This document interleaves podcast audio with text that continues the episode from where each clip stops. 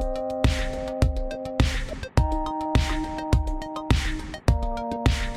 Hello, hello les amis, ici Pauline et je suis de retour après une petite pause hivernale pour une rentrée en fanfare.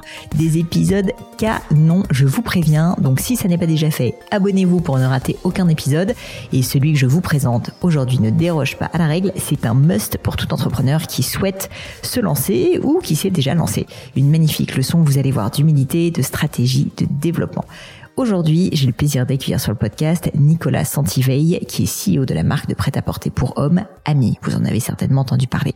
N'hésitez pas à le féliciter d'ailleurs ou à le remercier sur LinkedIn et Instagram où il est actif. Je vous mets les liens dans les notes vers ses comptes. Ça fait toujours hyper plaisir pour tout vous dire à mes invités d'avoir vos retours. Donc vraiment, n'hésitez pas à le faire. N'ayez pas peur. Franchement, à chaque fois, j'ai plein plein de retours hyper positifs de mes invités qui me disent vraiment c'est incroyable le nombre de messages que je reçois après être passé sur ton podcast. Donc bah voilà, sachez que vous les embêtez pas. En général, au contraire, ils sont ravis. Pour ceux qui ne le connaissent pas, voici un récap rapide du parcours de Nicolas. Après des études à l'ESCP, il débute sa carrière chez Liste Rouge aux États-Unis, une marque de mode masculine sur mesure, puis rejoint The Couples au tout début de la marque, au tout début de l'aventure, vraiment pour la développer. Il va travailler d'arrache-pied et après cinq années à travailler, si je puis dire, autour de 80 heures par semaine, il finit par quitter l'aventure The Couples pour rejoindre la marque de prêt-à-porter pour hommes, Ami, fondée par le designer Alexandre Mathiussi. En dix ans à peine, Ami devient une marque référente du vestiaire masculin chic mais décontracté. Ouverture à l'international, en Corée, en Chine, à Londres ou aux États-Unis, Amy devient vraiment un acteur incontournable de la French Touch sous l'impulsion de Nicolas et de son associé Alexandre. C'est vraiment un merveilleux exemple à suivre pour tous ceux qui entreprennent. Je vous invite à écouter cet épisode jusqu'au bout parce qu'on est ensuite rentré dans des détails un petit peu plus personnels euh, de la vie euh, de, de Nicolas. Mais vous verrez que cet épisode est émaillé de très très nombreux conseils pour tous ceux qui entreprennent, notamment évidemment dans le secteur de la mode. Mais je ne vous en dis pas plus et laisse place à ma conversation avec Nicolas Santi Veille.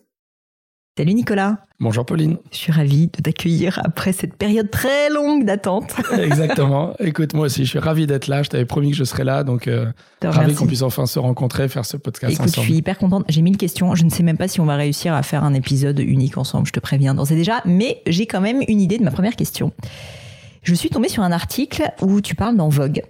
Où c'est un article en anglais, donc j'essaie de le traduire. J'ai retrouvé une phrase que, où tu dis en substance que tu faisais partie des cofondateurs de The Couples et que tu sais à quel point tu avais été vite, à l'époque même trop vite. Et que c'était pas du coup une vision long terme. Euh, et que pour toi, développer une entreprise, ce n'est pas un marathon, euh, ce n'est pas pardon un sprint, mais un marathon. marathon. Est-ce que tu peux te développer et peut-être donner des exemples concrets de ce que tu veux dire par là? Qu'est-ce que cette phrase signifiait pour toi à l'époque où tu l'as dite? Alors, que, que, que, veut dire cette phrase, en tout cas là, quand je l'ai dit récemment avec un petit peu de recul, puisque j'ai eu quelques années d'expérience supplémentaire, euh, l'aventure couple, c'était absolument passionnante. C'était, c'était, c'était un ouragan, c'était quelque chose de fou. On est en fin 2007, début 2008, en pleine période de crise. Et je rencontre la famille Elisha, qui donc avait créé euh, Comptoir, Comptoir des Cotonniers, l'avait revendu à Fast Retailing, et qui me contacte, que je rencontre, donc fin 2007, et qui me disent, voilà, on a un projet complètement fou, euh, on va lancer une marque mais on te dit pas ce que c'est. Euh, on va faire de la femme. J'ai appris quelques mois plus tard que c'était la femme et de l'homme. Donc, et on va ouvrir 150 boutiques en 5 ans. ce qui pour moi était complètement, je me suis dit, ils sont sur une autre planète. Mais littéralement, moi, la société pour laquelle je travaillais précédemment, ça faisait 5 ans qu'on hésitait à ouvrir une deuxième boutique à Paris. et là, ils me disent, non seulement on va ouvrir 150 boutiques en 5 ans, mais on, on va revendre dans 5 ans. C'est-à-dire que la marque n'était pas encore lancée, qu'il y avait déjà le projet de ah sortie. Donc, je trouvais ça assez, assez, euh, assez ambitieux pour rester poli. Et, euh, et euh, je te passe les, les, détails, on pourra creuser si tu le souhaites, mais j'ai embarqué. J'ai été complètement séduit par les personnes, par la famille, puisqu'il s'agissait d'une famille, par les personnes, la première personne qu'ils avaient recrutée, qui était un ami que j'aimais beaucoup. Et si tu veux, on, on, a eu ce projet avec un espace-temps de 5 ans, ce qui est assez, assez dingue quand ils pensent. Euh, C'est-à-dire qu'ils m'ont recruté, ils m'ont dit on va ouvrir euh, dans, dans... Ils m'ont recruté, j'ai démarré en février, ils m'ont dit euh, dans 6 mois, on ouvre 6 boutiques. Waouh, il est fou. Finalement, c'était pas 6. Un mois plus tard, on a dit 12 et au final, on a ouvert 20 boutiques en un mois. Donc, quand je te dis que c'était un rythme accéléré, que c'était un sprint, euh, je pense que je n'ai jamais autant travaillé de ma vie. T'avais quel rôle, toi, à l'époque? Alors, officiellement, j'ai onboardé en tant que directeur de production. OK. Donc, ce que je n'avais jamais fait. Euh, mais ça, c'était le, jour. Euh, la nuit, je m'occupais du site internet, des systèmes d'information, les poubelles, du recrutement, de tout. Honnêtement, on était, on a lancé quasiment ça à huit personnes, les trois frères, les trois managers. Donc, il y avait un directeur financier, un directeur commercial et, euh, et un directeur de production. Mais in fine, on était trois managers. On avait en gros trois créas qui étaient les trois frères. Alexandre l'aîné faisait l'homme, Laurent, le deuxième, faisait la femme, et Raphaël, le plus jeune, qui était encore étudiant, faisait l'image. Donc c'est lui-même qui shootait toutes les premières campagnes de pub, qui a même shooté tous les articles de la première collection pour le site internet. Et si tu veux, c'était du non-stop. C'est-à-dire, j'ai bossé la première année, j'ai pas pris un seul jour de vacances. Euh, je commençais mes journées à 8-9 heures. Euh, je l'ai stoppé, non pas je l'ai terminé, mais je l'ai stoppé à 11 heures pour dîner, et je me remettais à travailler à 11h30 jusqu'à 2h, 3h. Donc c'était, c'était intense, c'était fou. Si même à côté, la prépa, ça me semblait être euh, hmm. cool, mais j'ai tout appris. Et euh, pour te résumer, on devait faire euh, le brief, c'était 150 boutiques en 5 ans. On en a fait 250 en 3 ans. Donc c'était c'était totalement fou. On était à une période de crise. Ça, j'ai beaucoup appris aussi sur les crises. Et je pense que je m'en sers aujourd'hui. C'était quelle année? C'était 2008, 2009 C'est vraiment, on est en plein subprime, les Man Brothers, etc. Et si tu veux, ce que j'apprends à ce moment-là, c'est que dans une crise, c'est aussi un terreau fertile, un terreau d'opportunités. Parce que malheureusement, tu as plein, plein de sociétés, plein de marques qui mettent la clé sous la porte. Tu n'as plus personne qui communique. Mm. Le premier élément, c'est que tout le monde coupe les budgets marketing, communication. Donc, si toi, à ce moment-là, tu veux lancer euh, un projet ou une marque, en fait, c'est juste un, moment exceptionnel. Et, et, pourquoi je te parlais de sprint, c'est qu'on a tout fait de manière accélérée. On prenait jamais le temps de respirer, de se poser. Dès que quelque chose marchait, on le faisait x10. Et, euh, et c'est ça que j'ai essayé de contrer, ou plutôt de, de, de, digérer une fois que j'en suis sorti, parce que j'en suis sorti au bout de cinq ans. Les, les, autres, les cinq autres sont restés euh, un peu plus longtemps. Euh, pour me dire, dans mon expérience suivante, je, veux prendre le temps de respirer. C'est un peu le sujet de ma vie. je te le disais tout à l'heure, d'apprendre à respirer, d'apprendre à prendre son temps. Ça veut pas dire s'endormir sur ses lauriers, mais ça veut dire se dire où est-ce que je, où est-ce que je vais et ne pas oublier aussi le plaisir du chemin. C'est-à-dire, c'est bien d'avoir un objectif, surtout en temps de crise quand ça remue, quand ça part dans tous les sens, qu'on a, on a tendance à regarder juste devant soi le bout de ses pieds pour pas tomber par terre, bah, de garder un cap. Mm. Et je pense que c'est aussi la notion de temps. Et moi, c'est vraiment le, comment dire, le, driver, c'est de se dire euh, quel rapport j'ai avec le temps. Et ça, je trouve ça, je trouve ça passionnant. Au final, tu crois que cette expérience où tu t'es peut-être pas brûlé les ailes, mais en tout cas qui a été d'une intensité folle, t'a permis de d'avoir cette réflexion et de voir les choses différemment? Parce que quand on se lance, euh, sans vouloir amener les choses à moi, mais moi je me rappelle quand j'ai créé ma boîte, c'est pareil, je, je, me, je me projetais à 5 ans si tu veux. Et maintenant que ça fait 10 ans, j'ai compris que j'en suis qu'au début. et en fait, j'en suis très contente d'ailleurs. Ça, ça s'entend. Hmm. Euh, en tout cas, je vais dire moi mon ressenti. Je connais pas tous les détails de ta boîte, mais on, on sent quand on t'écoute, quand on voit tes tes podcasts, même tes, tes posts euh, sur les réseaux sociaux, on sent que tu es excité de ce qui t'arrive. Mm. Tu vois, à aucun moment on te sent blasé. Et en fait, je trouve que justement, respecter cette notion de temps, c'est aussi une notion de plaisir. Et moi, je suis convaincu, il y a, il y a deux, deux, deux, principes qui sont très importants à mes yeux, dans la vie perso, mais aussi dans la vie pro, c'est la bienveillance et le plaisir. Et pour moi, les deux vont ensemble. Euh, à un moment chez Couple, j'avais vraiment l'impression qu'il fallait avancer, qu'il fallait être plus fort dans la négo, qu'il fallait un peu écraser l'autre. Euh, euh, aujourd'hui, je me dis, j'arrive à avoir cette confiance de me dire, donne le temps aux choses, prends du plaisir à mm. faire ce que tu fais, et tu verras que de très belles choses vont arriver derrière. Donc euh, après, c'est aussi, et je respecte, hein, c'était c'était leur projet, c'est pas c'était pas mon bébé. Moi, j'ai rejoint, euh, j'ai sauté dans un train, mais c'était pas un TGV, c'était un, ultra ah TGV. c'était épuisé là, c'était plus et, si tu veux, c'était de se dire voilà, c'est les règles du jeu, c'est eux qui les ont posées. Moi, c'est si je veux y aller, tant mieux. Il faut que j'arrive à les convaincre de m'embaucher. Sinon, tant pis. Moi, je prendrais peut-être un TER ou un petit train de banlieue, mais Là, voilà, j'ai sauté dans un truc qui était fou, qui était excitant, j'ai beaucoup appris. Et quand j'en suis sorti, je me dis, bah, qu'est-ce qu'il y avait de bon? Qu'est-ce qui m'a... Bon, j'ai mis du temps, hein, je t'avoue que c'était pas aussi, aussi simple, mais euh, le, culot, le culot entrepreneurial, euh, la création d'une marque, le retail, parce que le retail, c'est du culot pour moi, c'est c'est du risque, c'est du risk management vraiment, et je trouve ça passionnant. C'est le fait de dire qu'en partant de zéro, bah, le, le, champ des possibles est infini. Tu choisis le nom, tu choisis le positionnement, tu choisis le prix, tu choisis bien sûr tes équipes, mais surtout tes partenaires, ceux qui vont raconter l'histoire avec toi. Et, fort de tout ça, si tu veux, quand j'ai rencontré après Alexandre, si tu veux, je pourrais venir aussi plus dans les détails de cette jolie rencontre, euh, je me suis dit comment est-ce que je peux tirer parti de tout ce que j'ai vu et appris, dans le positif comme dans le négatif? Dans le positif, pour regarder cette étincelle, ce culot entrepreneurial et retail. Et dans le négatif, si j'ose dire, pour ne pas reproduire les mêmes erreurs. Donc typiquement, tu vois, sur Couples, on a ouvert 160 euh, boutiques ou, points de vente, parce qu'il y avait aussi les corners, en France. C'est dur de rester euh, branché, désirable quand tu es dans tous les corners, de toutes les galeries, tous les printemps, que tu as euh, quatre boutiques dans tous les quartiers branchés de chaque ville. Bah, c'est dur de rester très désirable. Donc, le contre-pied sur Ami, c'est qu'après avoir ouvert la deuxième boutique à Paris, euh, on est tout de suite, quoi, on s'est mis d'accord avec Alexandre d'aller tout de suite, même si c'était compliqué en temps et en organisation, on a cherché à aller à l'étranger. Donc, on a ouvert la, deuxième, la troisième boutique à Tokyo, puis on est allé à Londres, ce qui honnêtement était très très compliqué compte tenu des petites équipes qu'on avait, des petits budgets qu'on avait. Mais voilà, on a décidé d'aller en Corée, d'aller à Tokyo, d'aller à Londres, euh, très récemment d'aller aux États-Unis. Et là aussi, tu vois, on a pris du temps pour pas se précipiter. J'ai vu la campagne incroyable d'ailleurs avec Catherine Deneuve. Euh, ah, le culot, tu vois, on le sent. Enfin, c'est marrant parce que tu vois, j'avais pas réfléchi à la notion. Ouais. Mais en fait, je pense que le mot culot est exactement le bon. C'est-à-dire que euh, à la fois il y a de la finesse et comme comme on, le voit dans ce que tu dis, vous gardez la désirabilité, mhm. mais finalement mettre une Catherine Deneuve quand on est une jeune marque encore quand même, c'est assez improbable. C'est assez improbable et je trouve ça génial. Enfin, franchement. Bah, c'est marrant parce que tu vois, on a eu alors on a eu des, des des commentaires vraiment euh, enthousiasmés, euh, emballés. Euh, je pense que ça a créé le respect auprès de certaines personnes qui nous considéraient pas vraiment. On en a d'autres qui au début ont été très critiques en disant mais c'est mais qu'est-ce que vous allez prendre une, vieille dame de 80 ans ça c'est un non-sens etc. Ça une modernité Et là, folle. Nous, nous, on est resté en disant justement tu vois je reviens à cette notion de temps. Pour moi qui mieux que Catherine Deneuve incarne le, luxe, l'intemporel, l'élégance? Pour moi vraiment c'est l'élégance de comportement de de, d'atmosphère. Et la parisienne, évidemment, c'est quelque chose qu'on revendique, dont on est fier. Et ça, c'est marrant d'ailleurs, parce que je l'ai dit récemment dans une conférence à l'étranger, ça a beaucoup, beaucoup fait rire. C'est qu'en fait, on, les gens sont persuadés qu'Alexandre et moi, on est parisiens, euh, mais vraiment euh, au plus profond de nous-mêmes, alors que ni Alexandre ni moi ne sommes parisiens. Alexandre a grandi en Normandie, moi je suis marseillais, mais on adore tous les deux Paris.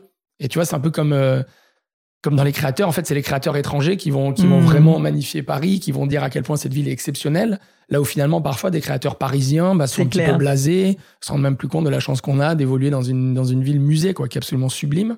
Et, euh, et donc, tu vois, c'est ce côté intemporel, ce côté parisien qu'on aime mettre en musique. Et l'exemple de Catherine Deneuve que tu soulèves est passionnant, parce qu'au-delà de ses, ses, coups de cœur ou ses critiques, en fait, c'était un rêve d'Alexandre. De, de, travailler avec Catherine hmm. Deneuve, c'était un rêve d'Alexandre. Et il s'est organisé et il l'a rendu possible. Aujourd'hui, ils sont devenus copains. Il l'appelle, il lui raconte ce qui se passe. Quoi. la relation est magnifique, est vraiment magnifique. C'est pas juste une égérie euh, qu'on se paye ou qu'on placarde sur des billboards euh, rue de Rivoli. C'est une rencontre, comme il a aussi organisé la rencontre avec Jean-Paul Goud. Et tu vois, ça, c'est des moments, mais on vit, souvent on se le dit, on vit un rêve éveillé. Et quand je te parlais de, euh, de, chemin, de parcours, plusieurs fois, tu on s'arrête, on se dit, la chance qu'on a. on fait le plus beau métier du monde, on s'éclate, on rencontre des gens fabuleux. Et, en fait, euh, je, dis souvent, on est deux grands gamins. Tu vois, là, quand on a ouvert à New York, on, a, alors ça fait sept ans qu'on préparait, qu'on avait envie de le faire. On disait non, c'est pas raisonnable, non, c'est trop tôt, non, le loyer est débile, non, on pourra pas faire la com. Là, le jour où on l'a fait, on s'est dit on y va banco. On a fait une soirée en haut de l'Empire State Building, ce qui, ce qui peut paraître complètement mégalo, mais nous, on s'est dit si on va à New York, on l'a fait à l'américaine, on se fait plaisir et on s'est fait une soirée de ouf. Mais quand je te dis de ouf, c'était euh, même les, les, les, les, VIP, les mannequins, tous les gens qui étaient là, on me dit, mais je sais même pas, moi j'ai jamais fait une soirée en haut de l'Empire State Building et on s'est marré. Mais quand je dis on s'est marré comme deux grands gamins, euh, et on a vécu un moment, là je pense que ça, moi j'ai des, rien que t'en parler, j'ai des papillonnements euh, qui vont durer, je pense, des, des années. Et tu vois, ça, je trouve ça hyper intéressant parce que l'entrepreneuriat, c'est dur, on le sait. Bien sûr. Malgré tout. Enfin, là, on s'est tous tapé le Covid, euh, voilà. Mais si t'as pas des petites lumières, voire des grosses lumières, comme ta soirée à New York, ou moi aussi je peux penser à des mm. éléments comme ça, bah, en fait, euh, juste t'as plus envie bah, par moment. Donc tu es obligé aussi de susciter toi-même le mm. plaisir. Et je pense que cette notion de plaisir, elle est assez clé. Elle est clé parce que si tu veux, alors là aussi, hein, j'ai mis un petit peu de temps. Il y a, cinq 5 ans ou 10 ans, j'aurais pas eu ce, recul. Je pense qu'il faut assumer la notion justement euh, de plaisir. Moi, la bienveillance, je, je pense, c'est quelque chose qui revient souvent dans mes dans les commentaires, dans les feedbacks, c'est quelque chose que je vivais presque comme un défaut. Tu vois, dans des hmm. expériences passées, on disait ouais, t'es bienveillant, il est gentil, c'est qu'il ose pas c'est qu'il. Donc je prenais ça comme une faiblesse parce que j'étais pas assez dur, euh, j'avais pas assez la poigne, donc je prenais ça comme une faiblesse. Et finalement, à travers différents, différentes rencontres, différents, euh, différents échanges, je me suis dit, bah, en fait, assume-le. Juste aie confiance en toi, c'est ton caractère. Donc, de toute façon, tu le changeras pas ou si tu le changes. Et quand j'ai essayé de le faire, j'étais pas du tout bien dans mes baskets. Et je me souviens, j'ai une amie qui me dit amie, c'était une personne de mon équipe chez Couples et qui un jour on boit un coup ensemble avec toute l'équipe. Elle fait mais Nicolas, comment est-ce que tu peux être aussi cool et aussi fandard en dehors du boulot et aussi relou au bureau, tu vois? Et je me dis merde, mais c'est vrai en fait. J'avais deux personnages, une sorte de schizophrénie qui et qui me rendait pas heureux du tout. Alors je disais oui, c'est la pression, euh, le, la quête du résultat, parce qu'on doit ouvrir tant de boutiques, parce qu'on doit faire tant. Et en fait, j'étais pas moi, tu vois. J'essayais de post-rationaliser des comportements que j'assumais pas. Et là, je me suis dit, grâce à Alexandre, en grande partie, et ça, je pense que c'est la force des rencontres et des équipes, bah, en fait, tu as le droit de dire que t'es pas un méchant ou tu as le droit de pas faire semblant d'être un méchant. Tu es un gentil, assume-le. Et je pense que c'est une valeur, euh, surtout dans une marque qui s'appelle Ami, qui peut avoir du sens. Et, en fait, le fait de l'assumer, il y a une sorte de, de, contagion de la, bienveillance. Alexandre est quelqu'un de fondamentalement bienveillant également. des gens comme ça aussi. Exactement. Et puis mm. surtout, tu vois, j'ai j'ai essayé d'arrêter d'être que, que, que, dans le cerveau et de descendre et de, de, faire confiance à mes intuitions. Et on a fait plein de choses avec Alexandre, vraiment à l'instinct. Si tu veux, on n'a pas des cabinets de conseil, on n'avait pas des, des, équipes de fous, mais de temps en temps, euh, la rencontre avec Farfetch, le défilé à Shanghai, plein d'éléments qui ont été vraiment des moments marquants de l'histoire d'amis. Bon, on l'a fait à l'instinct. Et c'est là que notre relation est assez, assez unique, c'est que on n'est pas du tout proche ou fusionnel, mais par contre, on a construit notre relation sur une confiance. Hmm. Euh, c'est-à-dire que moi, je lui fais confiance sur tout ce qui est image, euh, design, communication, et lui me fait confiance sur le business, sur les investissements, sur les recrutements. Ça, c'est partagé parce qu'il faut vraiment qu'on valide tous les deux. Mais il y a cette confiance mutuelle où on s'entraîne.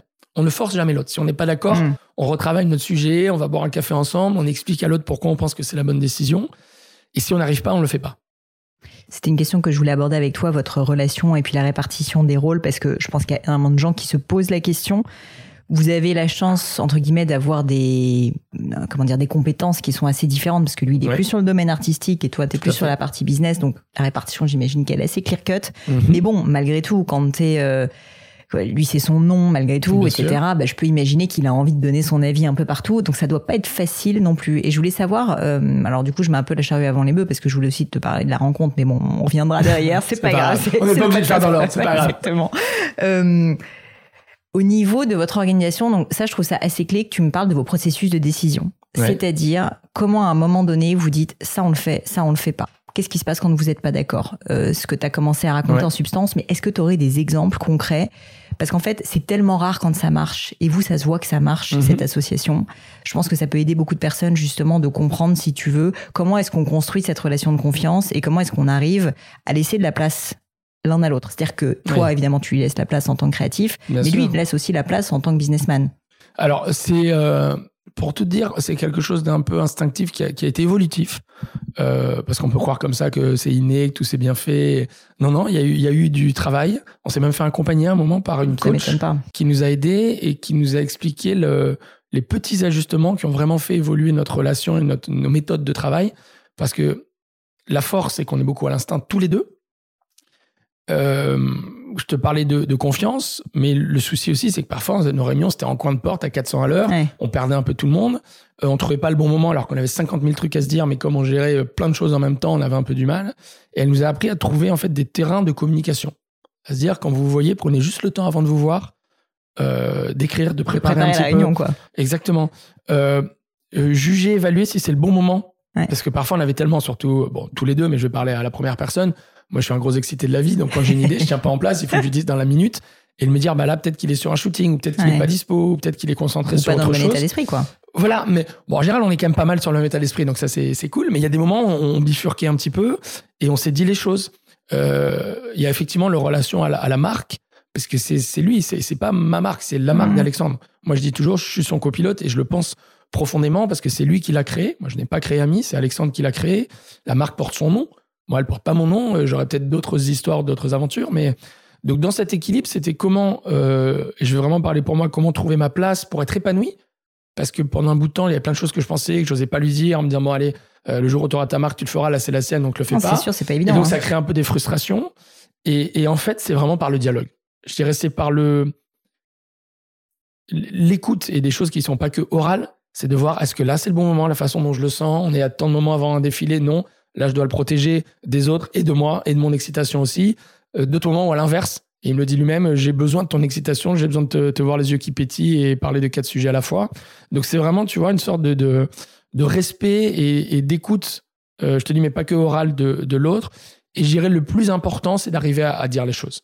Les moments où vraiment ça a failli on n'a jamais vraiment fait bifurquer, mais les, frictions qu'on a eues, c'est quand il y avait des non-dits, mm. euh, quand on exprimait ou, ou, des maladresses aussi. Parfois, je disais des choses, mais devant, devant des personnes de, l'équipe et, je, et lui, que je contradisais, je, contre, je contredisais, pardon, ça y est, je perds mes mots. Et il venait me voir très intelligemment après en disant Nicolas, j'entends, euh, je suis d'accord, je suis pas d'accord, c'est pas grave, mais par contre, ça, c'est entre nous. Tu vois, de savoir définir le moment. Euh, et après, je dirais le dialogue. Il y a des moments où on n'était vraiment pas du tout d'accord. Alors, parfois, là aussi, tu vois, je me souviens d'une fois, et ça, je sais même pas si je lui ai raconté, mais euh, un mois un peu tendu, on allait ouvrir à Londres, il y avait du retard dans les travaux, il voulait que je décale les rendez-vous avec les journalistes et tout. Et, moi, j'étais euh, profondément contre et un peu énervé. Et là, je dis, si je parle, ça va mal se passer parce que je, suis euh, globalement assez maladroit. Et donc, j'ai dit, bon, là, je dois filer, j'ai un rendez-vous. En fait, j'avais pas de rendez-vous. Je suis parti me faire une heure de pédicure, de massage des pieds, pardon, pas de pédicure, à Selfridges. J'ai mis mon téléphone dans une box en bois. Et voilà, et je suis redescendu. Pendant trois quarts d'heure, je n'ai rien fait que me dire, Nico, tout ça, c'est pas grave. Euh, l'histoire, elle est belle. Détends-toi un petit peu, ça ira mieux. Et je suis retourné, je suis allé lui parler. J'ai dit, voilà, Alexandre, ça et ça, je suis pas du tout d'accord. Voilà les raisons. Tu décides ce que tu veux. Moi, au moins, je t'aurais dit ce que je pense. Donc, tu vois, c'est de pas trop garder sur soi, hmm. de pas trop euh, emmagasiner des trucs qui finalement vont, vont te ronger à petit feu. Mais en même temps, c'est de trouver le bon moment et la bonne façon pour les dire. Et ça, comme on est deux gros instinctifs, c'est pas forcément notre notre qualité première. Donc euh, ça a pris un petit peu un petit peu de temps. Mais tu vois là, par exemple, on s'est pas vu depuis quelques jours. Ben on s'est euh, j'ai dit hier, j'ai deux gros sujets dont je dois te parler. On s'est organisé, on va se prendre un café en dehors du bureau cet après-midi, et je sais qu'on va passer un super moment. Et donc, du coup, maintenant, vous vous faites des points réguliers ou, euh, ou c'est pas quand même aussi euh, cadré que ça Non, non, c'est pas du tout aussi cadré que ça. Alors, on, on, recrute, là, on vient de. Parce que vous êtes 200 personnes maintenant, un truc comme ça. Donc, c'est énorme. C'est, maintenant, vous êtes quoi, une 200 personnes à peu près, c'est ça 250 à peu près. C'est énorme. Enfin, je veux dire, un peu moins au siège. Hein. Au siège, on va dire, on est plus 100, 130, on va bientôt être 100, 150. Mais oui, c'est nécessaire. Et en même temps, je pense aussi respecter notre mode de fonctionnement. Donc, on a, notre force, c'est notre équipe. Et euh, une fois de plus, je dis pas ça pour être gentil ou leur faire plaisir. On a une équipe de mais de, fous furieux. Et, euh, et, chacun a choisi de venir et on s'éclate. On, on, vit l'histoire avec eux, on la construit avec eux. Tu vois, là, aux États-Unis, on était à New York. Après, je suis allé à Miami avec notre directrice retail et notre GM, quoi, notre manager aux États-Unis. On a bossé comme des fous et en même temps, on s'est fait des dîners, des soirées complètement dingues. Tu vois, dans un, dans un contexte un peu. Euh, un peu anxiogène. On s'est dit, bah, profitons du plein air, profitons des soirées qu'on peut encore faire. Et, euh, et si tu veux, c'est d'arriver à trouver ce juste équilibre et surtout de s'entourer de personnes qui ont les forces qu'on n'a pas. Euh, on a recruté une personne euh, qui était directrice des opérations et qui bientôt va s'envoler pour l'Asie, quoi, dès qu'on le pourra par rapport aux contraintes sanitaires. Euh, je vais pas dire que c'est l'inverse de moi, mais qui, qui, a les qualités que je n'ai pas. Et moi, elle m'a fait un bien fou. Pendant le confinement, elle nous a fait un bien fou en nous accompagnant, en mettant en place des comités de continuité. Donc, Alexandre et moi, on a besoin de ce fonctionnement un peu électron libre. Et en même temps, pour pouvoir communiquer, euh, organiser euh, la boîte, euh, on, se, on, se fait accompagner pour essayer de créer une gouvernance, mais qui nous ressemble. Hmm. On veut pas appliquer un schéma où tous les lundis à telle heure on fait ça, mais par contre cette personne a mis le lundi après-midi une réunion commerciale en place avec toutes les personnes qui ont un lien avec le commercial ou toutes les fonctions support. Donc tu vois, on essaie de garder nous notre flexibilité, notre créativité. Et, et ça, c'est un point d'ailleurs que je tiens à souligner je, je, crois, pas beaucoup au hasard en fait. Et je pense que notre rencontre avait beaucoup de sens. Je, je suis pas religieux, superstitieux, mais je crois aux, belles rencontres et ce que tu disais tout à l'heure, que les bonnes énergies attirent les bonnes énergies. Et, tu vois, quand moi j'ai rejoint Ami et je rencontre ce bonhomme, euh, il est styliste. Il me dit, moi je suis styliste. Mais en attendant, il faisait la compta sur Excel. Il gérait la trésorerie avec les tableaux, les paiements faits, les paiements à faire. Il faisait les virements pour les fournisseurs et pour les salaires. Et je lui dis, waouh, s'il a réussi à lancer, là, à mettre les premiers pas d'amis euh, sur de tels rails alors qu'il passe ses week-ends à faire la compta, si moi je le rejoins un petit 1 quand je lui parlerai finance, BFR, il, ben, saura de quoi je parle, mm. et petit 2 surtout, si maintenant il se reconcentre à 100% sur la créa, qu'est-ce que ça va être? Ça va être fou. Et, lui, pareil, si tu veux, dans notre relation, il a senti une créativité. Alors, euh, moi, je prétends pas être designer, styliste ou directeur artistique, loin de là, mais une sensibilité sur les produits, sur la com, sur l'image. Et en fait, on écoute. Et cette force de l'écoute, je pense, nous apprend aussi beaucoup. Et, euh, et c'est là où, même tu vois, dans, nos recrutements aujourd'hui, on a plein de schémas très différents. Euh, parfois, on recrute des personnes qui correspondent pas du tout à ce qu'on visait. on se dit, faisons confiance à cette rencontre, cette personne va nous apporter. Et puis, quand même on se trompe, on aura appris beaucoup de choses. Et, euh, et je pense que c'est là qu'on prend aussi beaucoup de plaisir. Parle-moi de la rencontre justement, parce que toi, tu sortais de Couples à l'époque, donc j'imagine. J'étais pas encore sorti en fait. T'étais pas encore sorti. Non, j'étais encore chez Couples. Alors qu'est-ce qui s'est passé? Écoute, euh, c'est un ami, un ami qui était business angel, qui m'a appelé, qui me dit Nico, euh, je viens d'investir dans la mode pour la première fois. Euh, c'est quelqu'un qui était dans les panneaux solaires, pour tout te dire. et qui me dit c'est la première fois que j'investis dans la mode, dis-moi ce que tu en penses. Donc je suis allé, je suis allé rencontrer la marque sur son premier corner, la coup de foudre. Euh, j'ai dévalisé le corner, j'ai fait une interview, euh, j'ai fait un podcast limite du, du vendeur tellement je voulais comprendre pourquoi il avait rejoint la marque, qu'est-ce qu'elle voulait dire. Et j'ai demandé à le rencontrer. Et euh, long story short, euh, on a pris un morito. La deuxième fois qu'on s'est vu, on a remplacé le morito par une flûte de champagne. Moi, je, je lui ai fait part de mes, euh, de mes questionnements par rapport à Couples et où ça allait me mener, mon envie de d'autre chose, mon envie d'ailleurs. Euh, lui m'a dit, écoute, moi, j'ai très envie de bosser avec toi, mais c'est pas possible. Je dis, comment ça, c'est pas. Il me dit, bah non, je peux pas te payer. Et je lui dis, bah voilà, en gros, ce que tu peux pas me verser en salaire, euh, j'ai divisé mon salaire par trois pour te dire, pour le rejoindre. Bah moi, je vais, j'ai quelque part chez Couples, donc je vais, je, je vais tenter de les revendre. Et si j'arrive à les revendre, bah, je les investis dans ta boîte. Et ça s'est passé comme ça, où tous les deux, on s'est dit, c'est possible. C'est vraiment, et je, j'insiste parce que le, l'exemple peut paraître anodin, mais c'était une histoire de rencontre entre deux personnes assis sur deux tabourets dans un bar en disant, on pense qu'on peut écrire quelque chose de sympa ensemble moi, son discours, sa bienveillance, son rêve, parce que c'était un rêve, euh, me parlait beaucoup. Moi, je me suis dit, je pense que je j'ai quelque chose à lui apporter par rapport à tout ce que j'ai appris, mes convictions, et c'est une marque qui me parle. Et avant tout, tu vois, en tant que client, quand je suis allé la voir, je me dis, mais j'ai envie de l'apporter, mmh. le, le, prix, le sourire du vendeur, la déco du corner, tout ça me parle et c'était l'instinct. Je j'ai jamais bossé chez dans une boîte de conseil ou autre, c'était plus vraiment du, du feeling. Et, euh, aujourd'hui, j'ai envie de me dire, j'ai bien fait de me, de me ou de nous faire confiance parce que l'histoire qu'on vit depuis 9 ans est absolument dingue. Et, et si tu veux, en plus, c'était assez particulier parce que là, ces dernières années, on a, on a eu différentes histoires plus ou moins funky, mais euh, aujourd'hui, on va dire depuis le début du Covid, on a, on a, on a un envol qui est complètement euh, dingue. Et au début, on n'osait pas trop le raconter. Tu vois, je me dis, ça se fait pas, c'est dur pour beaucoup de monde, il y en a qui rament pour boucler les fins de mois. Mm. Et en même temps, je me dis, bah, en fait, il faut le raconter. Et comment tu l'expliques d'ailleurs cet envol digital à fond? Parce que quand même. Non, c'était je pense, beaucoup Asie. Très clairement, Chine, mm. Chine, Corée. Euh, parce qu'on a eu la chance, je te l'évoquais tout à l'heure, de faire un défilé, notre premier défilé à l'étranger, on l'a fait à Shanghai. Et on a eu la chance, ou la vision, et sans doute un petit peu des deux, de le faire euh, en octobre 2019, donc un mois et demi avant l'explosion de la crise en, mm, en Chine. Euh, ça nous a donné une portée et une résonance absolument dingue en Asie. En fait, on a fait, ce que nous, on se la joue un peu star américaine, on, a fait euh, le Asian Tour, donc on a fait un défilé à Shanghai, un gros event à Séoul et une soirée complètement folle à Tokyo. Tout ça euh, mi-fin octobre 2019. Et si tu veux, tout ça nous a créé un, un, effet boule de neige en Asie qui fait que dès que la première étape de la crise du Covid est passée et que la, la relance est clairement arrivée euh, par l'Asie, bah, nous, on était déjà positionnés là-bas. On avait fait un défilé, une soirée, un event. On avait des boutiques en Corée, des boutiques en Chine et des boutiques au Japon. Donc, ça a clairement été un mmh. driver très, très, très, très fort. Mais aussi le digital et aussi les États-Unis. Aussi, il faut que ça puisse paraître. En 2020, quand la crise explose, on s'est dit ça va être un carnage, ils vont tous fermer. On, a mis en stand-by certaines commandes. Euh, finalement, euh, l'été 2020, tout ce qu'on a mis en stand-by, on a tout relancé. On a même produit plus. On a eu plus de réassorts que les commandes d'origine. Donc, savoir te l'expliquer, je, ne sais pas exactement. Je pense vraiment que l'Asie a un rôle clé, le digital. Et après, je pense vraiment les valeurs de la marque. Hmm. Euh, notre logo, c'est un moment où vraiment le logo a, pris son envol. Et pour moi, c'est plus qu'un logo, c'est vraiment la signature. C'est la signature d'Alexandre depuis qu'il est gamin. Donc, c'était de se dire ces valeurs de bienveillance qu'on met sur le devant de la scène et qui, tout d'un coup, ont beaucoup plus d'écho.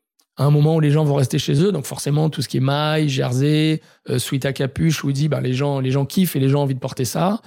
Euh, et on s'est dit, on va arrêter le marketing. Donc pendant, pendant le premier confinement, on n'a plus poussé aucun produit. On a plus raconté des histoires de nos équipes, de, de nos personnes, de nos partenaires.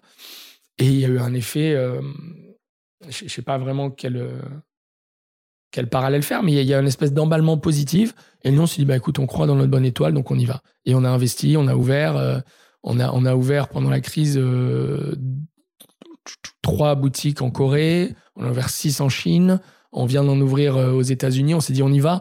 Un peu dans l'esprit de ce que je te disais tout à l'heure, tu vois, de ce que j'avais appris avec Couples. C'est-à-dire, c'est pas parce que c'est la crise qu'il faut s'arrêter, bien au contraire. Gardons vraiment notre ligne directrice.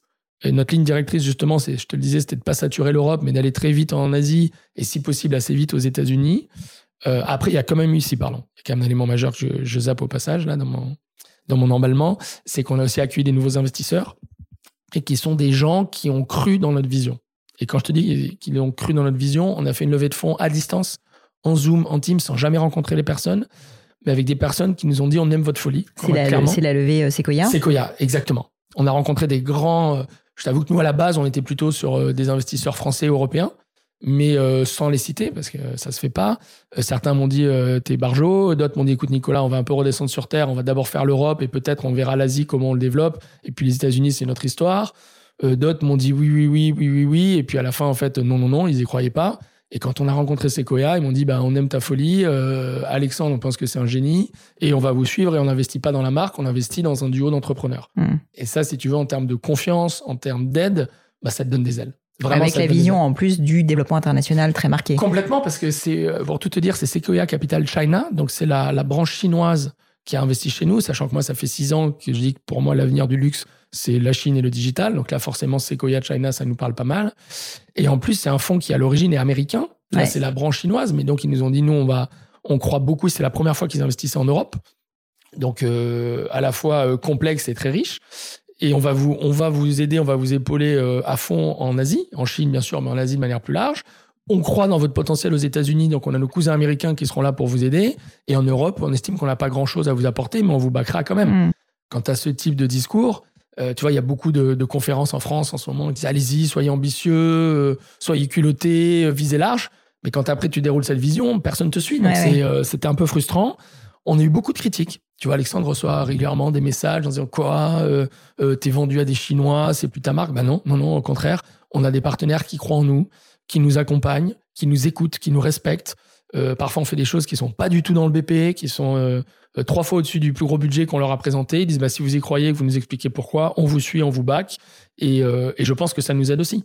Ça nous aide aussi à un, avoir confiance en nous, en notre vision, et petit deux, d'avoir les moyens, comme je te le disais à l'instant, de de communiquer, de partager. Et euh, moi, je le fais notamment pas mal sur LinkedIn, de dire, bah voilà, l'histoire, elle est folle, euh, mais on la vit et on y croit. Et c'est parce qu'on la vit et c'est parce qu'on a cette folie en nous qu'on arrive à faire des choses que, honnêtement, si on restait, si on était euh, plus cartésien, on ne lancerait même pas deux choses, je saute un peu du coq à l'âne, mais qui me qui m'ont sauté euh, aux yeux quand tu parlais. Premièrement, en fait, tu parlais du logo ami. Et c'est marrant, hier, je regardais euh, pour préparer cette interview une euh, une vidéo de Loïc Prigent sur Alexandre, et en gros, j'ai vu, c'était assez marrant qu'il avait fait un premier défilé, enfin que vous aviez fait mmh. un premier défilé avec le logo en petit, et mmh. ensuite l'année d'après beaucoup plus gros. Et mmh. il expliquait qu'en gros, la première fois, il n'y a pas tellement eu de réaction et que ça s'était vraiment lancé après. Et ça, je trouve ça hyper intéressant parce qu'il y a une croyance assez fréquente euh, d'entrepreneurs mhm. qui est que on teste une fois, si ça marche pas, c'est mort. Ah et en fait, c'est faux. Et là, vous en êtes la preuve incroyable parce que maintenant, ce logo, enfin, comme tu dis, c'est même plus un logo, c'est une signature de mhm. marque. Euh, mais en fait, la première fois, c'est un peu passé inaperçu, quoi. Donc, je trouve ça hyper intéressant de me dire que vous avez finalement cru à cette chose et vous n'êtes pas laissé euh, impacter, on va dire, parce que bah, la première fois, en gros, c'était là, c'était bien, mais il n'y avait pas eu non plus de réaction incroyable. Ah, tout à fait. Je, reviens toujours, Pauline, à cette notion de temps. Tu vois, je pense qu'un produit, il faut lui laisser le temps de vivre, il faut lui laisser le temps de, rencontrer sa clientèle, et c'est pas en one shot que ça peut marcher. Euh, parce que tu as d'abord les gens qui vont l'apercevoir, dire c'est quoi? Hmm. Après, tu as les premiers qui vont l'acheter, qui vont dire ah, tiens, c'est sympa. Puis comme eux, c'est des fashionistas, ils vont le porter. Et après, leurs copains, il y a la deuxième vague, vont dire, ah, mais c'est où? Ça veut dire quoi? Et puis tout d'un coup, ils vont devenir accros. Donc, je pense qu'effectivement, laisser le temps à une création, à un projet, à une entreprise, même à une chanson ou un film, de faire son chemin, c'est clé. Et là, effectivement, c'était plus qu'un logo. Parce qu'on a réfléchi pendant des années avec Alexandre on devait faire une collab avec Smiley, euh, avec euh, notre ami Franklin Loufrani, qui est, qui est, un bonhomme absolument exceptionnel. Et moi, je disais à Franklin, j'adore cette idée, on fera la collab avec le Smiley, mais laissez-nous d'abord le temps de créer, de construire mmh. notre logo. On a besoin d'avoir notre propre logo. On peut pas créer un logo qui soit une collab avec une, une autre marque aussi, aussi fun et aussi positive soit-elle. Il faut d'abord qu'on ait le temps. Et avec Alexandre, on se prenait la tête. Alors au début, c'était les rayures noires et blanches, qui étaient un peu notre signature, qu'on avait dans les doublures, dans mmh. les, les semelles de nos chaussures. Euh, dans notre maroquinerie parce que ça correspondait au store de nos boutiques. Donc on aimait bien, mais c'était pas du tout à ses signatures. après, il y avait les lettres bâtons. Tout au début, c'est les grosses lettres bâtons avec le ami bleu, blanc, rouge, qu'on aimait bien, mais c'était pas nous, c'était presque un, clin d'œil.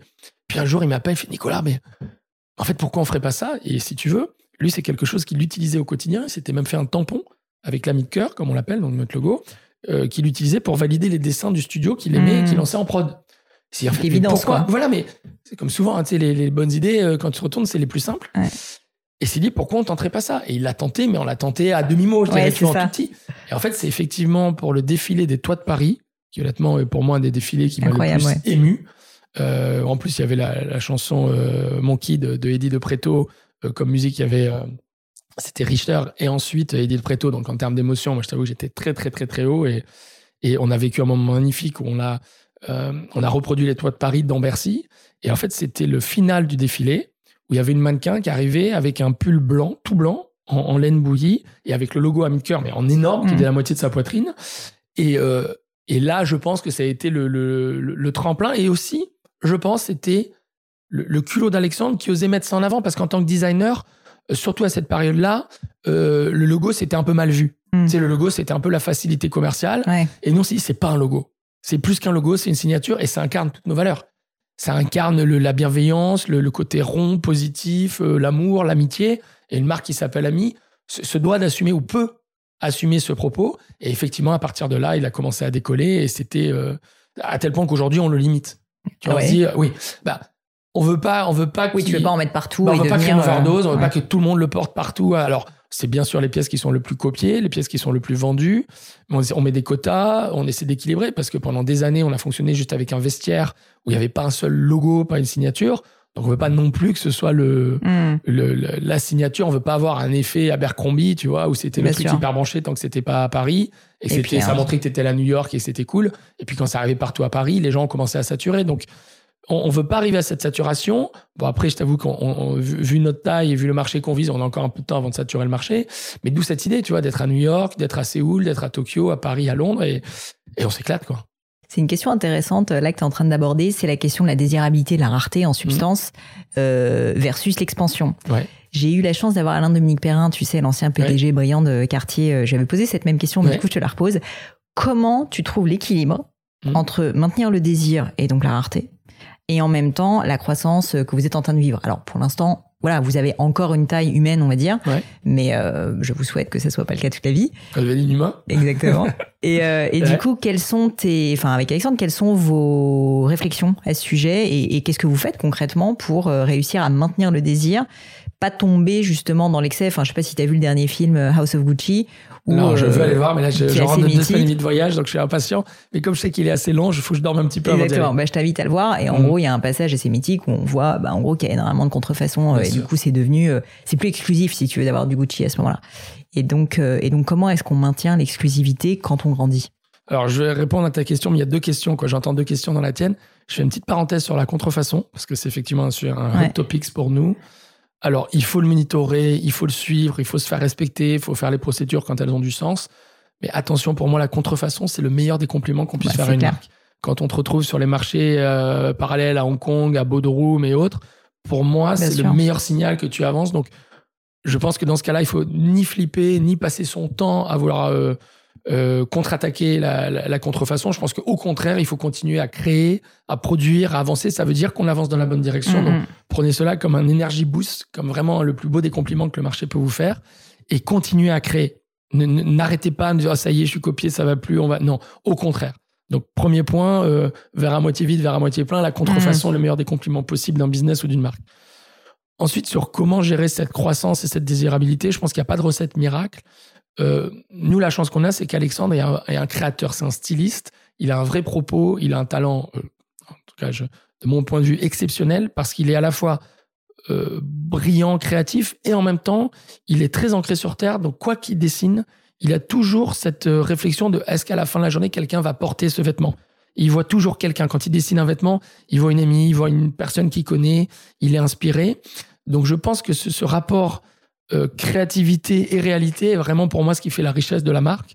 Et donc, ce logo, on y croit, on adore. Là, pour te dire, on a développé d'autres logos ou d'autres pièces signatures. On est revenu sur des LED bâtons un peu, un peu classiques.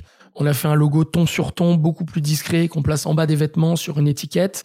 Euh, donc, tu vois, on diversifie pour hmm. justement ne pas en devenir trop dépendant. Et en même temps, on l'aime et on l'assume. Donc, je te donne l'exemple le plus criant. L'opération qu'on a fait avec les Galeries Lafayette l'été dernier, on a fait un, logo qui a été considéré plus comme une œuvre d'art fait à la main en Italie, 15 mètres de haut, une structure géante gonflable, absolument dingue. Et tu vois, si on avait honte de notre logo si c'était juste un outil marketing, ben on serait pas allé le mettre en grand sous la coupole des Galeries Lafayette. Et cette opération était absolument dingue, a créé un effet d'entraînement, d'emballement sur la marque, euh, sur notre collaboration avec les galeries qui vraiment depuis a, a pris une autre dimension. Et là, en fait, c'est aussi une histoire d'instinct et de rencontre. Ils ont dit, nous, on adore, c'est fou. Euh, on n'a jamais fait ça avec aucune marque. Est-ce que vous êtes prêt à le faire? Là, je remercie encore toutes leurs équipes, Alix, les frères Rouzet qui ont cru en nous, Swazig qui a porté ce projet avec nous.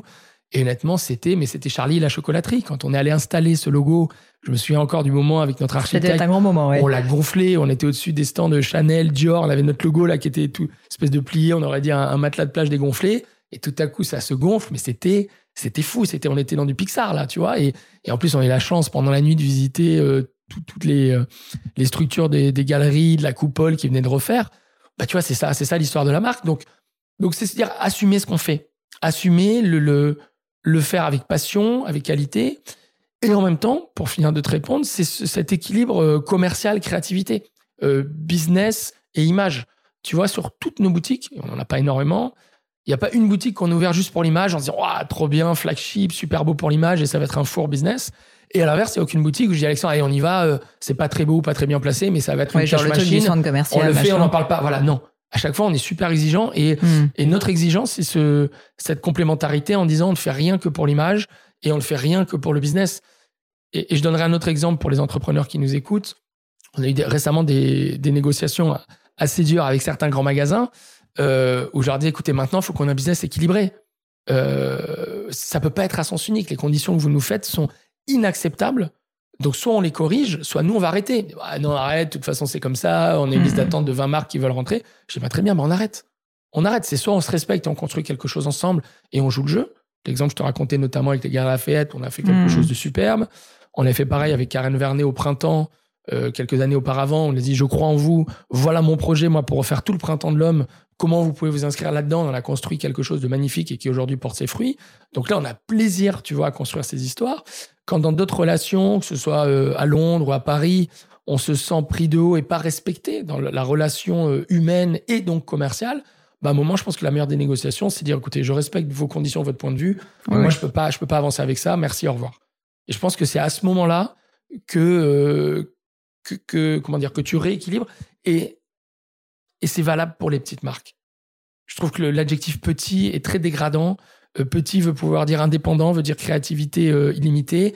Et c'est la force. Et les grands magasins, euh, les pure players ont besoin de vous. Sinon, ils vont juste vendre toutes les mêmes hmm. collections de toutes les mêmes marques de luxe dans tous les grands magasins ou les Si vous, vous arrivez avec votre créativité et que vous vous faites confiance, que vous avez confiance dans ce que vous représentez pour eux, bah vous devez être plus exigeant dans la négociation. Ça ne veut pas dire être mal poli, ça ne veut pas dire faire des choses qui ne se font pas, ça veut juste dire exiger le respect. Et le respect, c'est si le grand magasin, pour vous prendre, vous demande une exclue euh, pendant tant d'années. Quoi, déjà, vous, vous la capez l'exclus, vous donnez un certain nombre de saisons ou d'années. Deuxièmement, vous demandez un échange. pratique.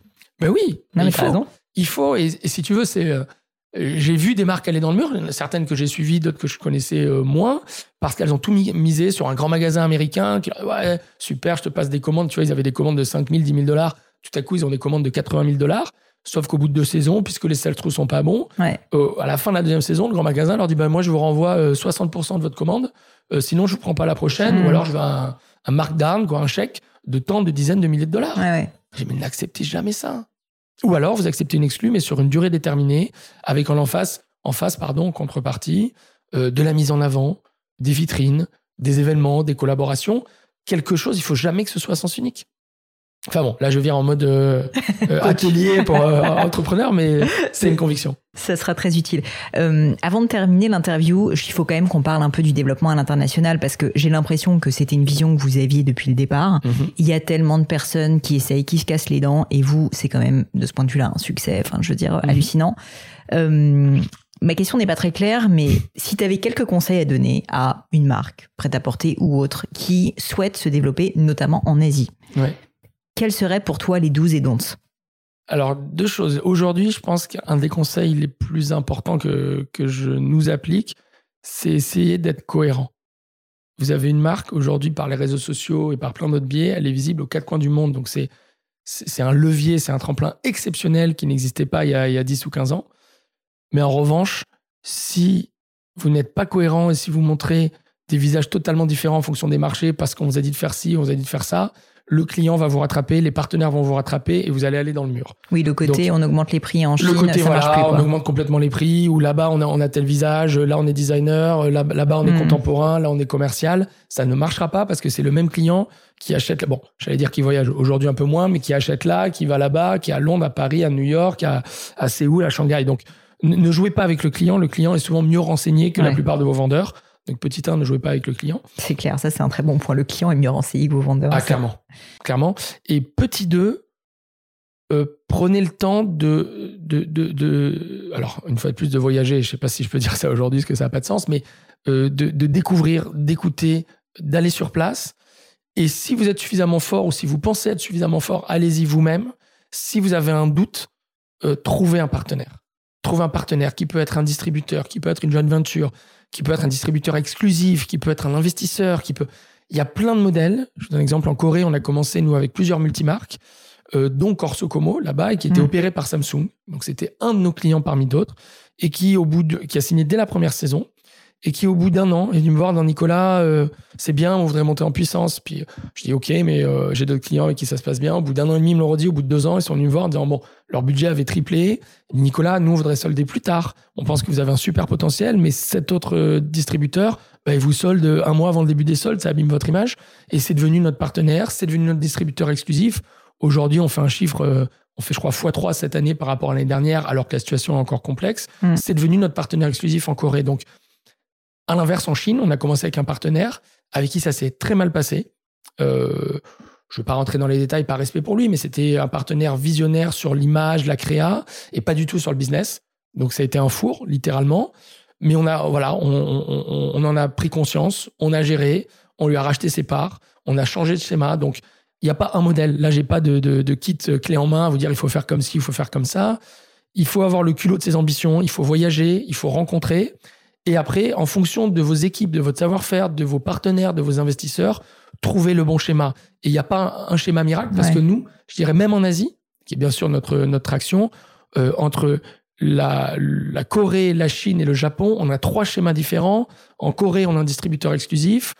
En Chine, c'est notre propre filiale à 100% et on a des euh, retail opérateurs et, euh, et un, un, un Tipeee, un Tmall partner, donc on va dire un online opérateur. Et au Japon, on a une joint venture, on est majoritaire. Donc c'est trois pays asiatiques, on a trois schémas totalement différents et où dans certains, on a changé deux fois de schéma avant de trouver le bon. Donc il faut oser, il faut pas avoir peur de l'échec, il faut surtout faire confiance aux rencontres. Renseignez-vous. Quand quelqu'un vous dit qu'il travaille avec une marque, bah, allez interviewer la mmh. marque quand il vous dit qu'il travaille avec des marques, allez parler aux marques. Ça, c'est aussi mon conseil, que ce soit pour le retail ou pour les partenariats wholesale ou, euh, ou JV. Essayez de rencontrer les marques qui ont fermé ou les marques qui sont sorties pour comprendre pourquoi ça s'est mal placé. Ils vous donneront toujours beaucoup plus d'éléments que les marques, la success story du moment, euh, la marque dont ils parlent à tout le monde, avec qui ils sont mis d'accord pour dire que c'est les plus, le partenaire le plus beau et le plus fort du monde. Allez voir ceux qui ont raté. Et, et, et, je pense que l'échec est un échec bien digéré est pour moi la meilleure route vers le succès si on sait dire pourquoi on s'est planté, qu'est-ce qu'on a mal fait et pas juste dire mon partenaire était pourri, ou la météo était pas bonne, ou c'est la crise du Covid. Non. Qu'est-ce que vous avez pas vu, qu'est-ce que vous avez mal jaugé, et derrière vous corrigerez. Donc parlez, ça oui, pardon. Avant qu'on finisse, ça, euh, Pauline, moi c'est c'est une de mes croyances. On est trop chacun dans son coin. Euh, dans tous les métiers créatifs en France et surtout dans la mode, euh, c'est on, on, a tous des œillères big time. Parlons-nous, rencontrons-nous. On a essayé d'initier avec quelques ambassadeurs le mouvement French Touch pour essayer de faire tomber ces barrières entre la musique, la mode, le ciné, parce qu'in fine, on a tous les mêmes objectifs euh, de se développer, de recruter, de briller à l'international. Et comme en France, on est très soliste sur ces sujets-là, on a beaucoup de mal. Euh, on ne se parle pas, on ne partage pas. Et quand tout à coup, on crée un peu du lien, bah là, vu la créativité, les talents, les, formations, les écoles qu'on a en France, euh, on a un potentiel sans limite. Et je, d'ailleurs, j'aimerais bien finir par ça, c'est que le soft power français est pour moi l'avenir de l'économie française. Si on veut exister, c'est vraiment encore la longueur d'avance qu'on a et qu'on se doit d'entretenir. Euh, pour ne pas devenir un pays ou une ville musée, on doit créer ces talents, on doit leur donner la confiance, on doit leur donner les financements, et ça ne marchera que si on se parle un petit peu plus. Écoute, le podcast est là pour ça. Tu es invité quand tu veux. Ah bah écoute, sincèrement, Pauline, déjà c'est bien trop court, même si on a, on a une limite. On n'a pas tout à fait fini. J'ai encore des questions pour toi quand même. Hein. Je ferme la parenthèse French Touch, mais je serais ravi de revenir t'en parler. Et je sais pas si c'est possible de faire un format à plusieurs, mais de, de venir avec une ou deux euh, belles rencontres que j'ai fait récemment. J'avais fait quelques tables rondes. J'en ai fait notamment sur le thème de la franchise parce que je trouve que c'est un thème que les gens connaissent mal. Et donc, je serais ravi de le faire sur la French Touch. Ah bah écoute, j'ai deux, ambassadrices exceptionnelles, Deborah bah voilà. D'Ubisoft et Marina Chiche, la, la violoniste. Bien sûr, qui est passée sur le podcast, que je Tout à fait, que j'ai vu, mais j'aimerais beaucoup venir t'en parler avec elle et peut-être un ou deux autres ambassadeurs pour te dire nos, visions et nos convictions partagées parce que quelque chose est en train de se passer en, France et pas seulement à Paris. On lance la French Touch comme il y a eu la French Tech, la French Fab. Et je pense que le projet est absolument passionnant, euh, répond en tout cas moi des, des convictions fortes et je serais ravi de venir euh, avec d'autres personnes euh, te, te, partager notre enthousiasme. C'est It's a date. On va, on va organiser ça. Euh, une dernière question avant de passer à mon crible du gratin. Je peux pas m'empêcher de relever quelque chose que tu disais, que tu évoquais, qui, euh, qui m'a marqué. C'est tu expliquais qu'en gros, en fonction des différents pays, il n'y avait pas de recette magique, c'était toujours un petit peu différent. Et ça, je trouve ça assez fort parce que dans un monde où on a quand même des investisseurs très souvent qui sont issus du B2B, où bah, il y a une recette justement et il faut déployer si tu veux cette recette. Je sais pas si toi tu l'as vécu euh, avec des investisseurs ou des personnes externes, mais très souvent en fait ils cherchent une méthode qui soit hautement réplicable. Et en fait dans le retail, dans la mode, dans la joaillerie, dans ces métiers-là, c'est pas tout à fait comme ça que ça marche. Et je trouve ça hyper intéressant que même pour vous, tu vois, en fonction de chacun pays, bah en fait, t'es pas en train de scaler ton pays. Hop, c'est bon, t'as ta recette magique. Merci, t'appliques ta recette. Non, mhm. à chaque fois, bah, il faut réinventer un peu la roue. Et c'est d'ailleurs pour ça que c'est long, que ça prend du temps, que c'est difficile. Mais c'est aussi ça qui fait que c'est hyper intéressant. je sais pas si tu partages cet avis. Ah, c'est pas que je partage, c'est totalement. T'as, as, la réponse, c'est même pas une question, c'est une réponse, c'est fabuleux. Là, tu viens de dire toutes mes convictions. Et, et justement, c'est ça qui est riche pour revenir sur Ami, c'est que c'est, c'est un parcours euh, qui est, qui est construit autour de rencontres. Et c'est autour de rencontres, et parfois c'était les bonnes, parfois ça n'était pas les bonnes. Et on, a, on a géré, on a avancé. Et c'est ça qui est assez passionnant, et c'est ça qui nous fait dire que le plus beau est encore à venir avec Alexandre. C'est que c'est des rencontres qui ont construit, qui nous ont fait aller dans tel pays plutôt qu'un autre. Euh, là, je viens de faire une rencontre fabuleuse, et j'ai un projet qui me surexcite. J'en parle cet après-midi à Alexandre, et j'espère qu'il sera, qu'il sera partant d'un projet dingue aux États-Unis, parce que j'ai rencontré une personne euh, brillante autant d'un point de vue business que d'un point de vue culturel.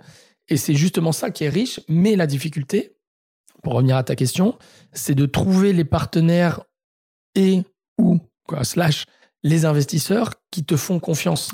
C'est-à-dire qu'ils vont pas chercher à à trouver le modèle miracle, à le scaler, parce que c'est le grand mot des investisseurs, et le reproduire partout dans le monde en disant c'est bon, on va faire x100 en deux ans, mais qui vont avoir confiance dans ton affect, euh, dans tes convictions et dans ton équipe, parce que c'est aussi beaucoup lié à l'équipe qu'on a réunie autour de nous. On a vraiment des gens euh, brillants et sympathiques. Donc moi, je, je, je, vais même te dire une phrase de mon fils euh, d'hier. C'était assez, assez mignon, il a 10 ans. Et il me disait, bon, papa, moi, tu sais, il y a des cours où je m'amuse et c'est sympa, mais alors il y en a d'autres, franchement, il me dit, tu vois, c'est un peu comme toi à ton travail. Puis il s'arrête, il me fait, ah non, c'est vrai que toi, à ton travail, tu t'amuses. et tu vois, et pour moi, c'était juste magique. Je me dis, j'avais parlé avec mon épouse après. Si je, je, suis tellement fier que mon fils ait cette image du travail. C'est clair. Qui se disent, le travail, papa s'amuse. Et, et, tu vois, et ça, c'est aussi, mais c'est Alexandre, c'est nous. Euh, c'est Alexandre qui, qui lui raconte l'histoire. De temps en temps, il vient, il fait des réunions avec nous, il fait des après-midi avec nous. Et, et c'est cette idée de se dire qu'on peut s'amuser.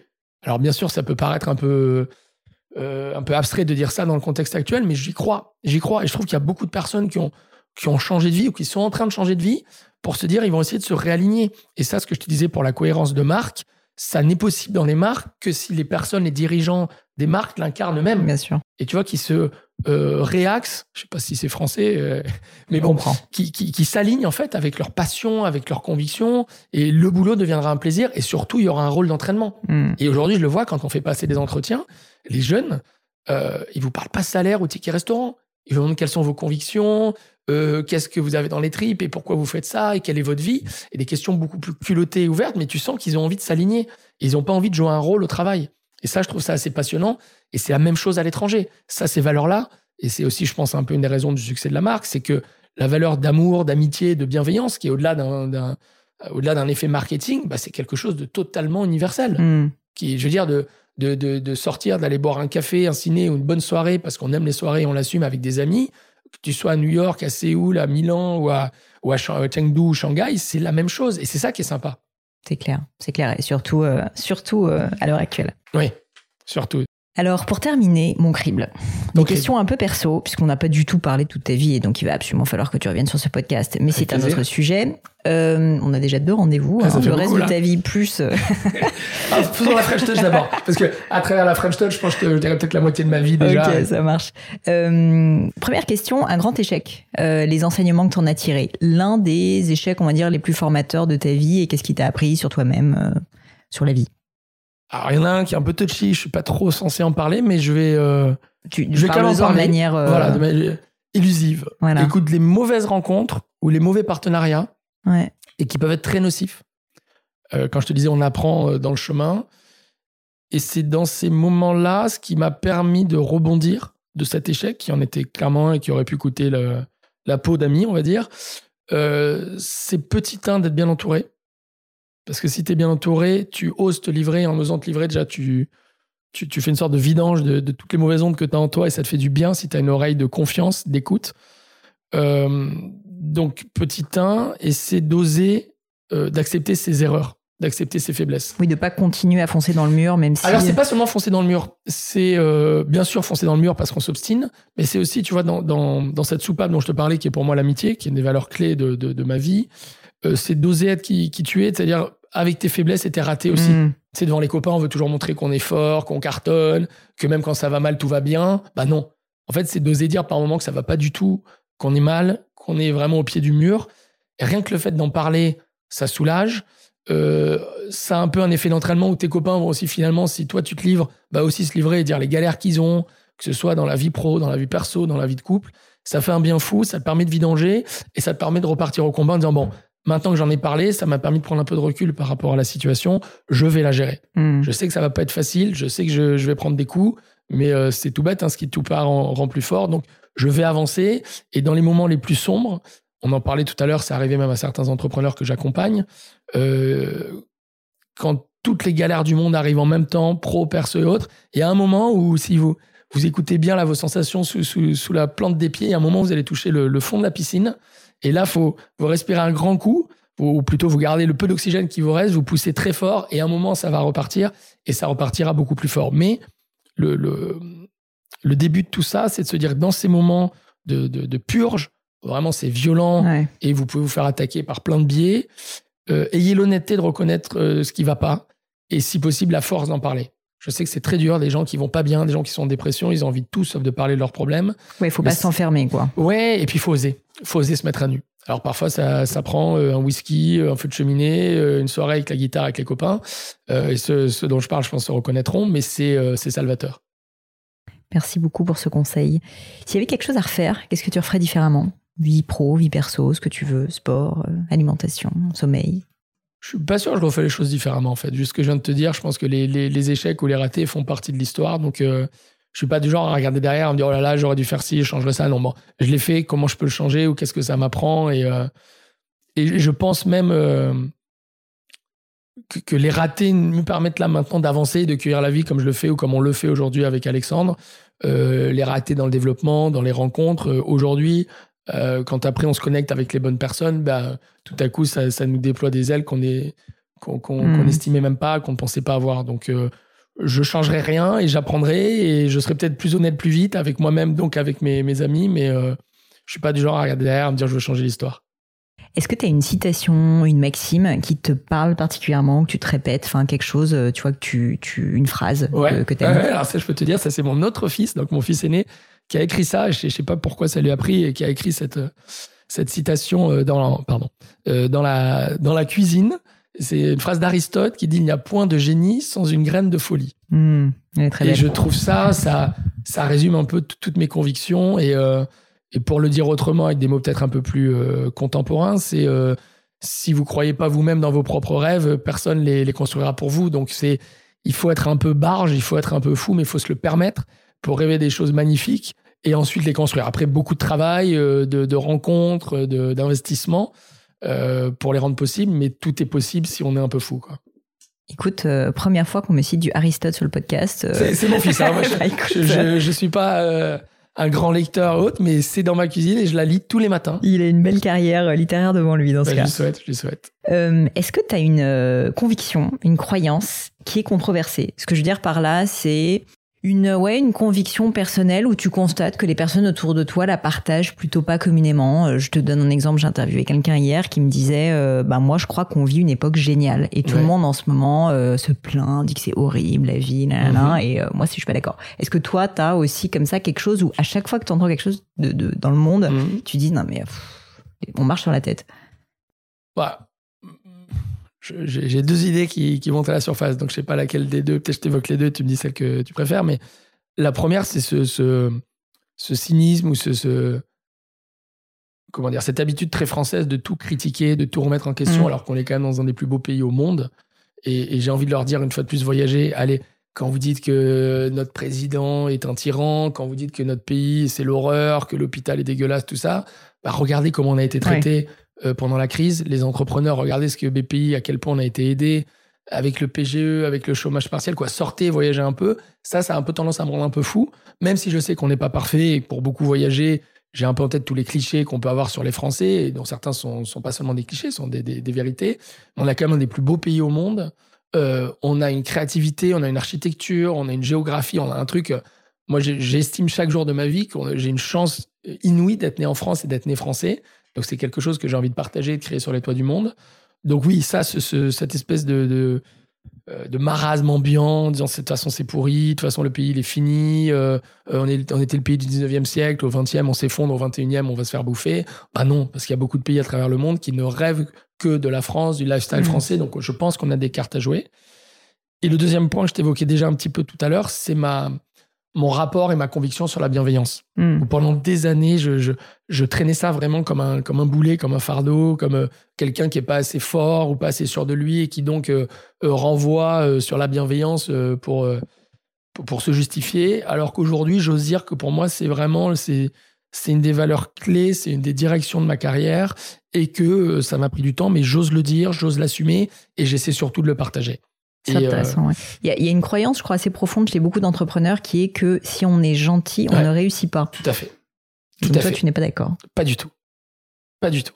Mais alors vraiment, et j'espère, euh, j'espère le, prouver, euh, surtout auprès des entrepreneurs. Je crois que tu le sais, je, suis business angel, donc j'accompagne ou j'essaye d'accompagner, parce qu'il y a quand même des problématiques de temps, pas mal d'entrepreneurs et pas, pas uniquement dans la mode. Et voilà, et c'est de leur dire, osez Faites confiance à votre bonne étoile, entourez-vous bien. Effectivement, il faut avoir des gens solides, notamment sur les postes euh, financiers, supply, orga, etc. Mais écoutez-vous, soyez bienveillants, euh, vous attirez les bonnes ondes et les bonnes énergies autour de vous. Last but not least, le ou les livres qui t'ont le plus marqué, que tu recommandes le plus autour de toi, qui, euh, bah qui t'ont à un moment donné, un moment donné dans ta vie vraiment impacté. Est-ce qu'il y en a un? Alors récemment, il y en a un que j'aime beaucoup, qui m'a énormément marqué, qui s'appelle Dans ma tête de bipolaire, de François Lejeune, euh, qui m'a, euh, je me suis pris une claque. Et, euh, c'est vraiment un livre que j'ai trouvé magnifique. Qui, parle du coup de, son expérience voilà, de son expérience personnelle à un moment où c'était pas du tout traité. Alors je vais pas le raconter dans le détail parce que le but c'est juste de faire le, teaser, mais vraiment très beau livre, très très brut, et qu'il a coécrit avec une personne qui l'a aidé à mettre des mots je crois qu'elle s'appelle Juliette Lambeau, si je dis pas de bêtises. Et ce livre, pour te dire, quand je l'ai lu, je me suis vraiment pris un autobus dans la face et je l'ai, je l'ai recommandé, je l'ai envoyé à pas mal de personnes parce que je, je le trouve très très fort. Donc il y a ce livre-là récemment. Sinon, il y en a un il y a plus longtemps. C'était en 2014 quand il est sorti. C'est quelqu'un que j'aime beaucoup. C'est le, le premier roman de Leila Slimani. Hmm. Donc elle a été très connue pour son prix Goncourt avec Chanson douce. Mais moi, c'était son premier livre, Dans le jardin de l'ogre. Euh, quand je l'ai lu, pour te dire, je me limitais dans le nombre de pages que je me permettais de lire chaque jour juste pour faire durer le plaisir. Ah, c'est énorme. Et ça, c'était même le matin. Je me souviens, un matin, j'allais au, boulot, j'étais déjà chez Ami, donc en, métro. Et je suis sorti du métro, je dis non, mais là, je peux pas, je, suis trop dedans, il faut que je me permette de lire quatre pages. Donc, je suis allé mettre à la terrasse d'un café, je me suis fait mes quatre pages et j'étais euh, j'étais bien pour la journée. C'est violent. Ça parle de quoi? Ça parle d'une nymphomane et de sa, son addiction et, de la relation que son mari essaie de, de maintenir. Ou, euh, donc c'est c'est un peu dur. C'est ouais, c'est hard, mais c'est tellement bien écrit, tellement. Euh, c'est un sujet très violent, très dur, et en même temps écrit avec une telle finesse. Et moi, c'était la première fois que je lisais un, livre de Leila. Donc au début, tu vois, c'est plus une copine qui écrit un bouquin, donc tu le commandes, euh, j'avais précommandé, il arrive, euh, tu, tu, sais pas du, du tout à quoi t'attendre, tu vois. Donc forcément, tu as un affect positif parce que c'est une copine. Et je, je l'ai lu, mais je lui ai envoyé 15 messages, j'étais scotché, je suis parti au Japon avec, j'ai envoyé des messages au Japon avec, et, et voilà, ce, livre m'a beaucoup, beaucoup touché. Je l'ai trouvé, euh, de mettre de la poésie dans une histoire aussi violente, je trouvais que c'était vraiment un exercice d'équilibriste. Et, euh, et voilà, donc les deux livres, je dirais que je retiendrai, c'est ça. Après, pour être transparent avec toi, je lis pas énormément. Je suis un passionné de cinéma, donc je vais voir énormément de films. Et là, si je peux me permettre, même si c'est pas dans ta question, euh, My Beautiful Son, alors, de Félix Van Groningen avec Timothée Chalamet et Steve Carell. Ah oui, oui, oui. Alors, je l'ai pas alors vu. là, je vous le recommande vraiment. si, si tu peux mettre la photo ou le titre ou autre. My Beautiful Son, c'est magnifique parce que c'est, alors sans non plus spoiler, mais c'est l'histoire d'un père qui veut aider son fils à se sortir de l'addiction à la drogue. Hmm. Et ce qui c'est tiré d'une histoire vraie, et ce qui est magnifique dans cette réalisation, c'est qu'en fait, c'est tiré du livre que le papa a écrit, mais aussi des mémoires du fils. Hmm. C'est-à-dire qu'il y a une vision croisée et tu vois une histoire à travers le prisme euh, parental, mais aussi à travers le, le vécu du fils. C'est du- d'une justesse, d'une beauté, et je vous invite de toute façon à regarder tous les films de, de ce réalisateur. Euh, Alabama Monroe, euh, La merditude des choses, Belgica, c'est moi c'est un de mes réalisateurs préférés, mais surtout ce film que je trouve d'une d'une élégance et d'une d'une finesse et ça rejoint un peu ce que je te disais sur dans ma peau de dans ma tête pardon de bipolaire ou dans le jardin de l'ogre, c'est aussi de voir les personnes qui accompagnent Mm. des gens qui ont des problèmes. On parle souvent des, des maladies, des crises, mais on parle très peu, en tout cas en France, des, des personnes qui les accompagnent et la façon dont leur vie est totalement explosée. Et je trouve la, la, la, la morale ou la philosophie de ce film assez, assez, assez belle. Je te remercie, ça me donne envie de regarder des films, de lire, euh, c'est parfait. Euh, Merci Nicolas, merci pour ton temps, c'était formidable. Si on veut te retrouver, donc tu es très actif sur LinkedIn, Ouais, on te contacte sur LinkedIn. ouais. Tu es sur Instagram aussi ou Je- alors, on, va sur, on va sur l'Insta bien sûr. Écoute, j'étais, sorti d'Instagram pendant le confinement parce que je me rendais compte que j'y passais trop de temps et que finalement, je sais du temps que je préférais consacrer à ma, à ma famille. Mais là, j'ai tellement de choses à partager que je m'y suis remis récemment. Ah, Euh, donc oui, oui, je suis aussi sur Instagram. donc Instagram, LinkedIn, LinkedIn, Instagram, ouais. Formidable. Je te remercie pour ton Merci temps. à toi, Et c'est un euh, plaisir. Et je tiens aussi à te tirer un coup de chapeau pour la, la richesse et surtout la variété des profils que tu reçois. Moi, j'ai beaucoup de plaisir à découvrir des gens ou à redécouvrir des personnes que je pensais connaître. Donc, euh, merci et continue, c'est un plaisir de t'écouter. Eh ben écoute, à bientôt. J'espère. Salut, Pauline. Bye bye les amis, c'est la fin de cet épisode, mais avant de vous quitter, quelques détails en plus. D'abord pour toutes les infos sur le podcast et cet épisode, ça se passe sur paulinegno.com, vous aurez tout promis, juré. Aussi, si vous souhaitez me contacter pour me poser des questions, me proposer de nouveaux invités, eh bien n'hésitez pas à le faire directement sur LinkedIn, Instagram ou YouTube, je vous attends. Enfin, encore mille merci de m'avoir écouté jusqu'ici, j'espère de tout cœur que ça vous a plu et je vous dis à très vite pour un nouvel épisode.